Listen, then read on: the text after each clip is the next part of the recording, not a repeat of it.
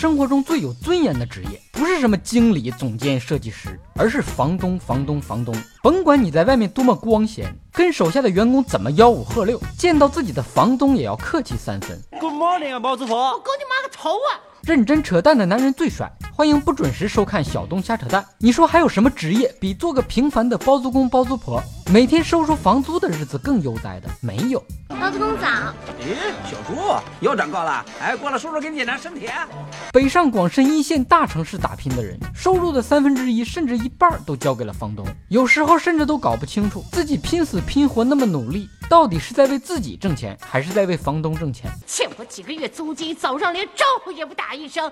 累死你个王八蛋！一个大城市积极努力的上班狗的租房奋斗轨迹是这样的：一开始在合住的多人间租一个床位，然后租个隔断，然后租个单间，然后租个带独卫的单间，然后租个带独卫的独享开间，最后终于租了个独立的一居室。基本上走到这一步，你就算混得还不错了，在公司能当个什么小组长、小头目啥的。而大部分人的租房轨迹走到一半，基本上就卡在那儿不动了。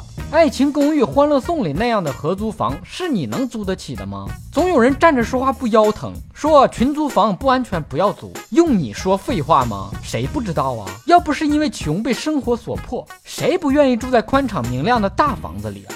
甭管住什么样的合租房，哥就一个建议：千万千万不要跟情侣合租，无论是同性情侣还是异性情侣，除非你的听力有问题，或者你的癖好有问题。那些叫嚣着租房不买房。不愿意当接盘侠的人，我也觉得你们最好先不要买房，把钱存起来，让银行把你存的钱贷给买房的人，然后你再花钱租他们买的房子，房东正好可以用你交的房租还房贷，听起来是多么的完美。我也不想买房，不想当房奴，因为我觉得高晓松说的挺有道理，生活不只有眼前的苟且，还有诗和远方的田野。所以我特别想把现在住的房子卖掉，拿钱去周游世界，可惜，可惜呀。